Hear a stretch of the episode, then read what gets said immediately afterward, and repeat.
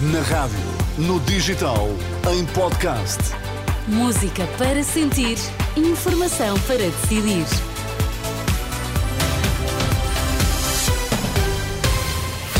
Muito bom dia, contamos-lhe que notícias marcam a atualidade. Olá, Sérgio Costa. Bom dia. Bom dia, o que é que importa saber a esta hora? A AD propõe plano de emergência para o SNS. A Federação dos Médicos lamenta a ausência de propostas para os clínicos. Papa agradece esforço dos jornalistas por uma visão do mundo que não fica pela superficialidade. Então e no desporto, nesta manhã, Rui Viegas, bom dia. Bom dia, deu luta, mas perdeu. Acabou a aventura australiana de Nuno Borges. Estão nesta altura 7 graus em Lisboa, 12 no Porto, 12 em Faro. Notícias com Sérgio Costa.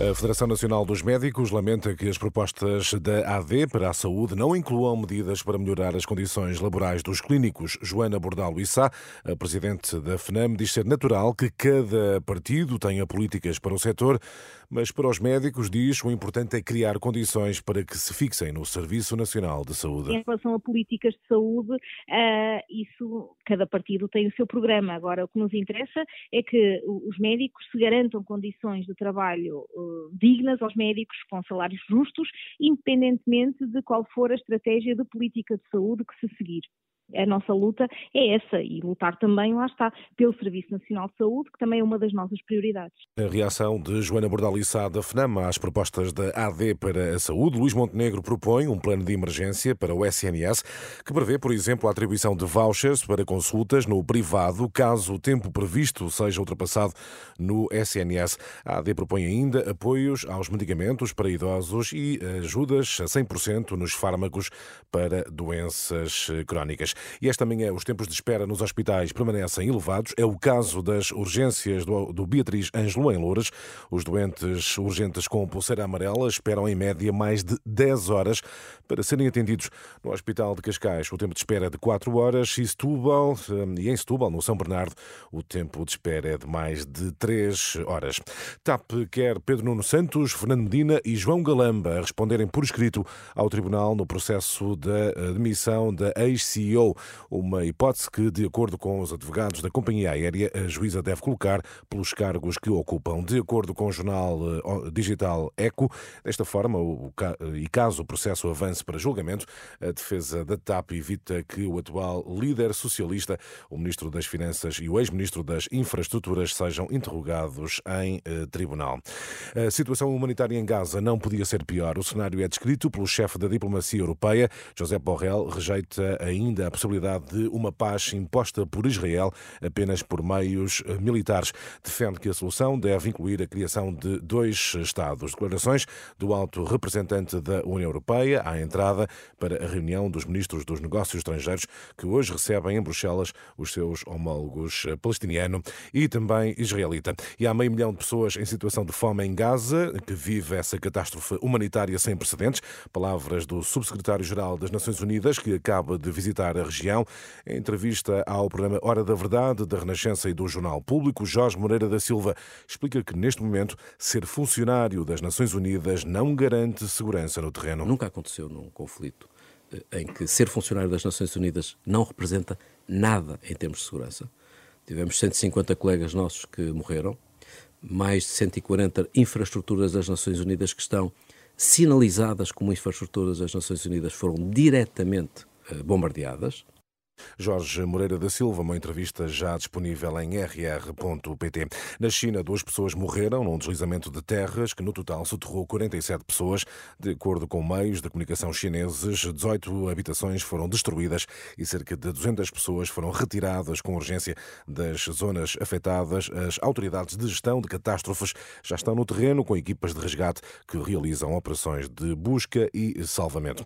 A marcar a atualidade esportiva, Rui Viegas, o ténis terminou o sonho de Nuno Borges na Austrália.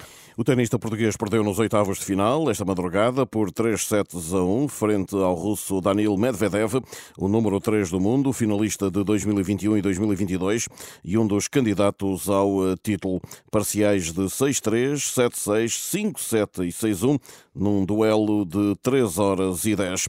Borges despede-se de Melbourne com um novo recorde nacional de pontos, 200, e também de dinheiro, 243 mil euros.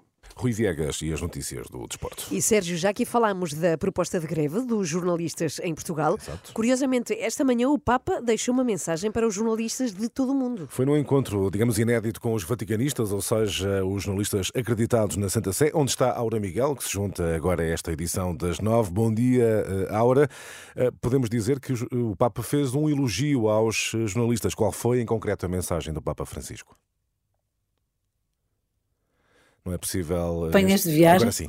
Aura Miguel, agora estamos Sim, ele, ele foi, muito, uh, foi muito acolhedor porque chamou-nos que éramos de casa e que somos companhias de viagem do Papa, claro, e lembrou que ser jornalista é é uma vocação, assim como um médico que escolhe amar a humanidade para lhe curar as feridas e o mesmo acontece, certo sentido, com o jornalista que escolhe tocar com as mãos nas feridas da sociedade e do mundo, mas eh, deixou também uma indicação muito clara sobre como é que ele considera que deve ser um, jornalista, um jornalismo sério, porque é preciso manter um olhar, disse ele que sabe ver por trás das aparências, sabe apreender a substância, que não deve ceder à superficialidade dos estereótipos nem às fórmulas pré-fabricadas de informação espetáculo e que muitas vezes se prefere à nossa volta a fácil catalogação de factos e ideias segundo esquemas pré-estabelecidos. Ora, o nosso trabalho de vaticanistas é seguir a atividade da Santa Sé, ele está consciente que é uma canseira, disse mesmo, agradeceu tantos domingos e feriados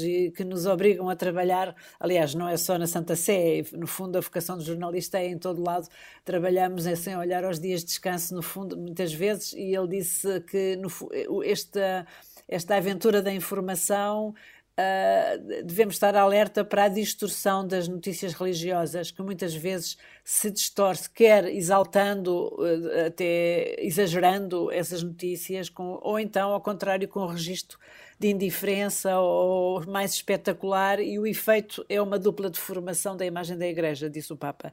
Ora, informar, segundo os critérios do, do Papa, aqui deixados a este grupo de 150 colegas, é uh, fundado na rocha da responsabilidade não nas areias frágeis da tagarelice, nem das leituras ideológicas, mas também não escondendo a realidade nem mesmo as suas misérias, sem, no entanto, adoçar tensões, mas ao mesmo tempo sem fazer muito barulho, eh, sempre tentando captar o essencial. Isto é, no fundo, também um grande desafio que a Renascença tenta levar por diante Claro e, que que, creio, e que também tive a oportunidade de lhe dizer pessoalmente que, enquanto jornalista da Renascença, sou vaticanista já há 35 anos e que ele de facto ainda antes de quando cada um de nós cumprimentou-o pessoalmente e ele quando eu me aproximei disse logo olha a portuguesa, sempre entusiasmada disse ele.